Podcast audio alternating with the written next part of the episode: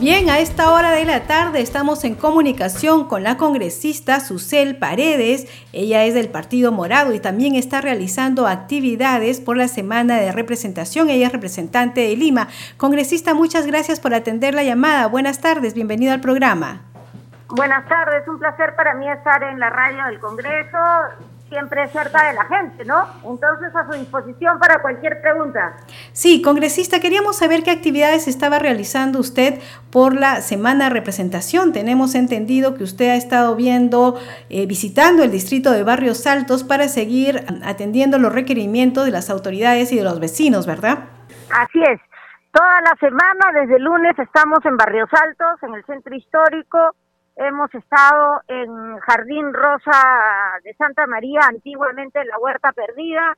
Hemos estado también eh, reunidos con autoridades en la Beneficencia de Lima, en ProLima, en la Facultad de San Fernando, en el Centro de Salud de Referencia de Infecciones de Transmisión Sexual Patruco, todo eso en Barrios Altos.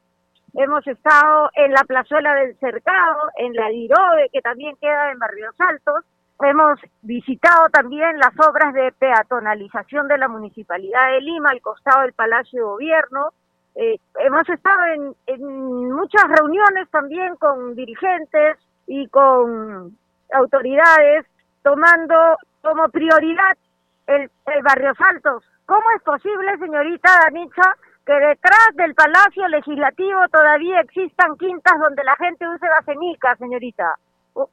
40, 50 familias con un caño y un baño y eso está detrás del Palacio Legislativo. Eso no puede continuar así y el Congreso tiene que hacer todos los esfuerzos legislativos de fiscalización y de representación para devolverle la dignidad a los vecinos de Barrios Altos. Sí, eh, congresista, justamente la presidenta del Congreso y algunos parlamentarios de Lima se reunieron con el alcalde de Lima. ¿Hay una coordinación permanente con la comuna limeña para ver qué acciones se deben tomar para mejorar y darle bienestar a los vecinos de Lima?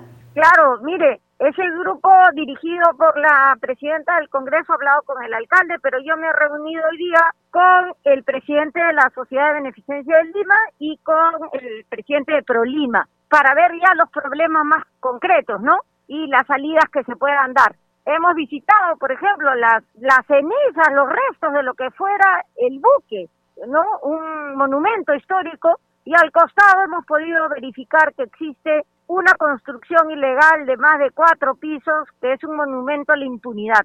Entonces, ahí también haremos el seguimiento a la Gerencia de Fiscalización de Lima para que trabaje en la sanción y medida complementaria de demolición de todos los depósitos construidos ilegalmente en Barrios Altos. Sí, congresista, ¿y qué se puede hacer desde el legislativo para solucionar un poco los problemas que se vienen dando con las quintas? Como usted señalaba, hay lugares de, vivienda donde hay un solo caño y las condiciones no, no son nada buenas para los vecinos. ¿Qué se puede hacer desde el Congreso? Mire, varias cosas. Primero, lo que estamos averiguando es de quién son las propiedades de estas unidades multifamiliares. Una parte importante son de la Sociedad de Beneficencia de Lima.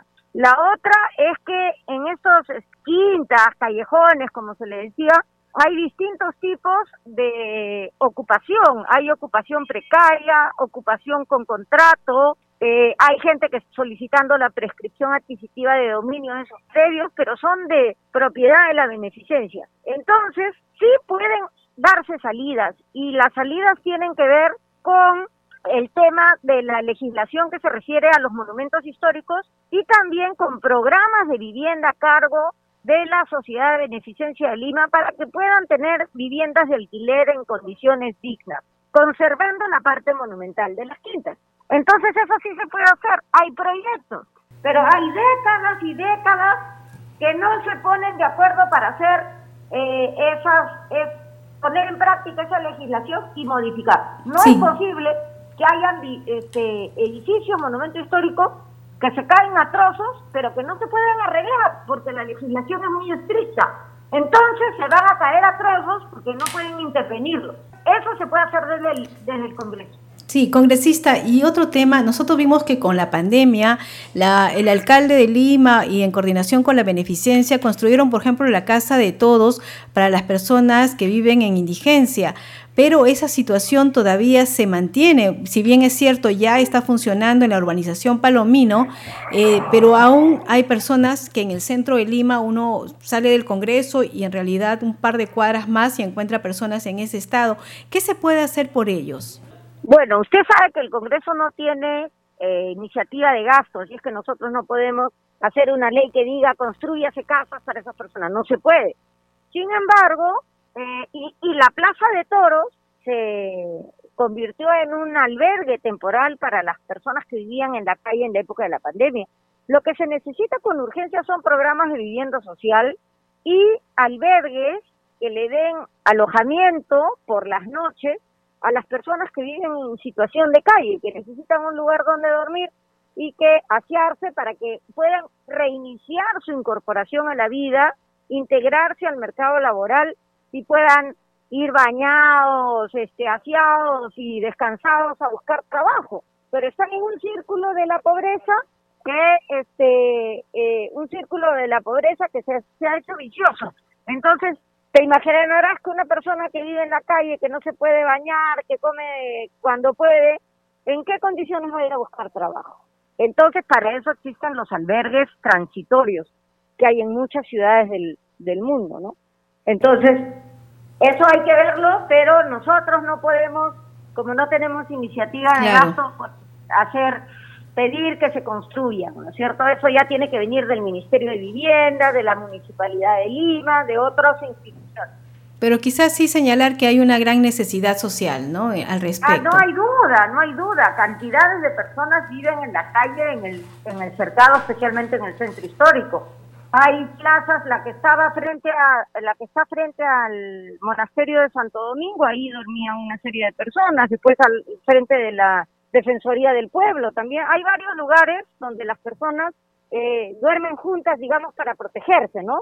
Entonces, este, esa es una realidad que la municipalidad es la que, en mi opinión, debiera eh, tratar y presentar proyectos para poder solucionar ese problema. Perfecto. Este problema existe en las ciudades más eh, importantes del mundo, gente que vive en la calle, Londres, Madrid, Nueva York, o sea, Lima no, no es un problema exclusivo de Lima, pero cada ciudad le ha encontrado una solución a ese problema social. Una, una salida. Bien, congresista Susel Paredes, muchísimas gracias por atender el llamado de Congreso Radio. Estaremos en comunicación. Muy buenas tardes.